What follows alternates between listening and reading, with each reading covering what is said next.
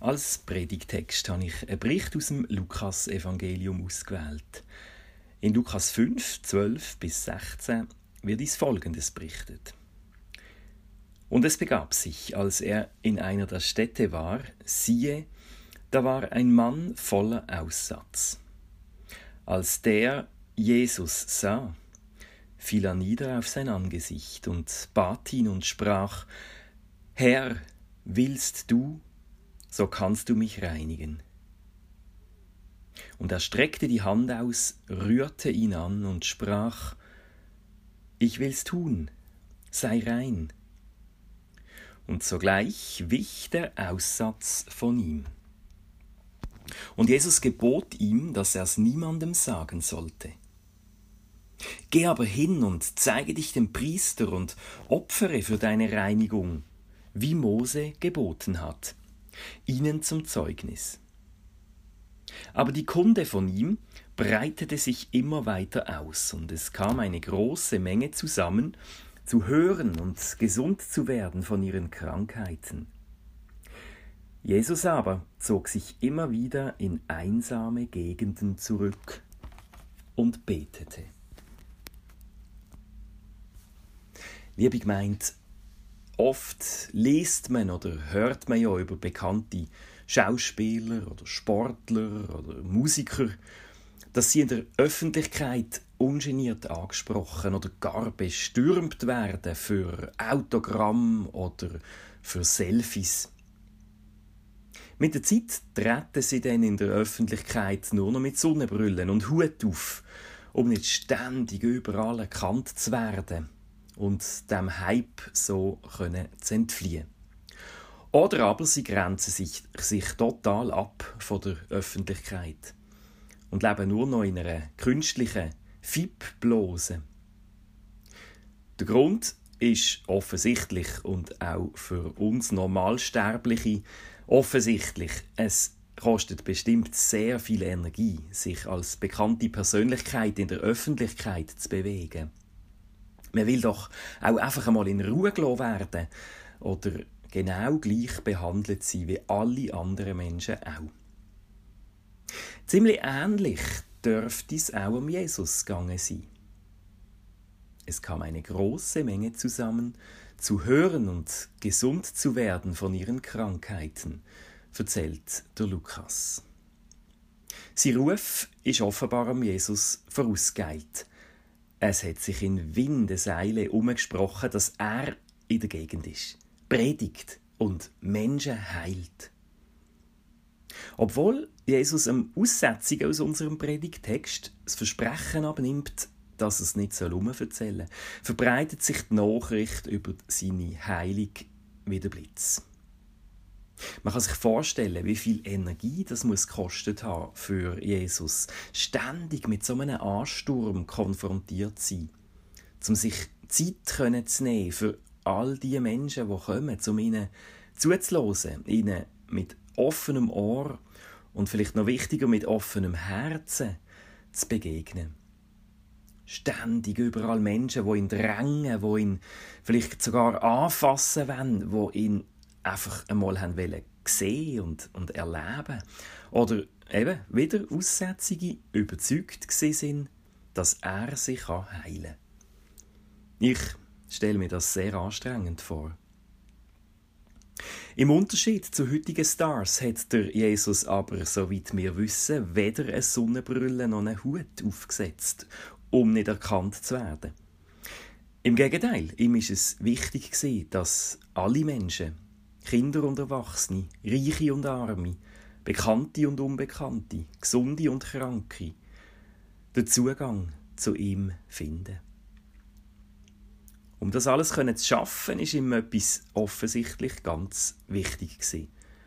Einfach mal abschalten, Ruhe haben, Energie tanken. Jesus aber zog sich immer wieder in einsame Gegenden zurück und betete. Um Energie können aufzutanken, geht der Jesus in die Abgeschiedenheit von der Wüste. Dort ist auch niemandem begegnet. Dort hat er Ruhe finden und abfahren, wie wir so schön sagen heute. In dieser Stille hat er die Verbindung mit Gott im Gebet besonders gut pflegen Die einzigartige und tiefe Verbundenheit, die er zu Gott hatte, wo er vertrauensvoll mit Abba, Vater, angeredet hat. So hat er die Energie tanken, um seinen Weg weiterzugehen, um wieder gestärkt den Menschen zu begegnen, zu heilen oder einfach ihnen seine volle Aufmerksamkeit zu schenken. Abschalten ist ja etwas, was auch uns heutigen Menschen gut tut. Gleichzeitig ist Abschalten wohl schwerer denn je aufgrund der ständigen Reizüberflutung, wo wir in unserer modernen Welt ausgesetzt sind. So vieles prasselt auf uns ein. Oft merken wir es gar nicht. Vieles geschieht unbewusst. Die Werbung, die Medien. Viele Menschen sind in der Arbeit mehr beansprucht und vereinnahmt, als ihnen lieb ist. Dazu kommen vielleicht noch persönliche Angelegenheiten, die einem gerade beschäftigen oder beunruhigen. Und dann kommt ja bei den meisten von uns auch noch das Smartphone dazu, wo ständig piepst oder vibriert, wo ständig irgendeine neue Nachricht aufleuchtet. Viele Menschen finden nicht einmal in der Nacht richtig Ruhe, um abschalten Abschalten im Kontext von der Kampagne von Brot für alle hat auch noch mal einen weiteren Aspekt. Abschalten kann ja auch heißen, bewusst auf etwas verzichten. Zum Beispiel auf Fleisch oder auf Zucker oder auf Fastfood. Abgesehen von dem Fasten im traditionellen Sinn, tun immer mehr Menschen in der Fastenzeit bewusst auf etwas anderes verzichten, wo nichts mit Essen zu tun hat, also zum Beispiel aufs Handy, auf der Fernseh, aufs Auto, auf Netflix, auf Computerspiel. Sehr oft wählen sie das Produkt, von dem sie sich ein bisschen oder auch ein bisschen fest abhängig fühlen. Und mir denkt das ein guter Impuls. Auf was kann ich oder soll ich eine Zeit lang verzichten und habe unter dem Strich sogar einen Gewinn davon? Und gerade wenn es um den Verzicht auf ein technisches Gerät geht, habe ja nicht nur ich einen Gewinn davon, sondern auch die Umwelt und unsere Mitmenschen im Süden, die ja oft genug den Preis zahlen für unseren westlichen Lebensstil. Abschalten kann allerdings auch negativ daherkommen. Es löscht mir ab, sagen wir ja manchmal. Ich kann die schrecklichen Nachrichten gar nicht mehr hören. Ich kann nicht mehr Tagesschau schauen. Der Satz ist mir ein paar Mal begegnet in letzter Zeit. Oder gar ablöschen auf einen Mensch bezogen. Es löscht mir schon nur ab, wenn ich dem sein Gesicht sehe. Vielleicht haben wir uns alle schon mal bei so einem Gedanken ertappt. Und solches Abschalten im Sinn von einem sich verschließen für die Realität oder gar für einen Mitmensch ist allerdings in unserem Predigtext bestimmt nicht gemeint. Jesus hat es zwar vielleicht auch einmal abgelöscht, zum Beispiel dort, wo er wutentbrannt die Händler aus dem Vorhof vom Tempel verjagt hat, aber wirklich aufgeben, gehen lassen, hat er niemand und nichts. Im Gegenteil, besonders für Menschen am Rand oder auch Menschen, die sich schuldig gemacht haben, die von allen verachtet worden sind, für diese Menschen hat er ein besonderes Herz gehabt, eine besondere Offenheit gehabt. Ein afrikanisches Sprichwort sagt, Worte sind gut und recht, aber Hühner legen Eier. Und darum wird ich in dieser Predigt mich nicht mit Wort begnügen, sondern auch gerade Taten folgen lassen. Ich würde gerne an dieser Stelle den Gedanken vom Abschalten gerade umsetzen.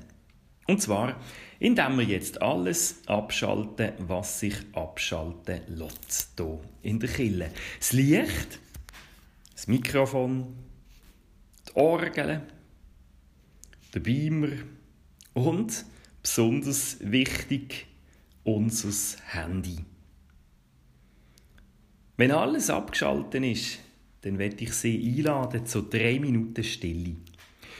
Machen Sie sich's bequem. Schließen Sie vielleicht die Augen, versetzen Sie sich an einen ruhigen Ort, wo Sie gern sind, wo Sie können Kraft tanken.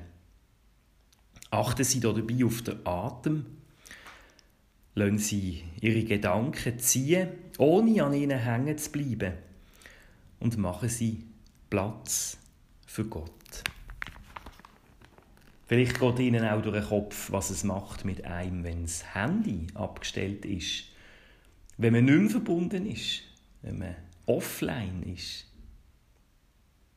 Nach diesen drei Minuten Stille wird uns dann das nächste Musikstück wieder in die Gegenwart zurückholen.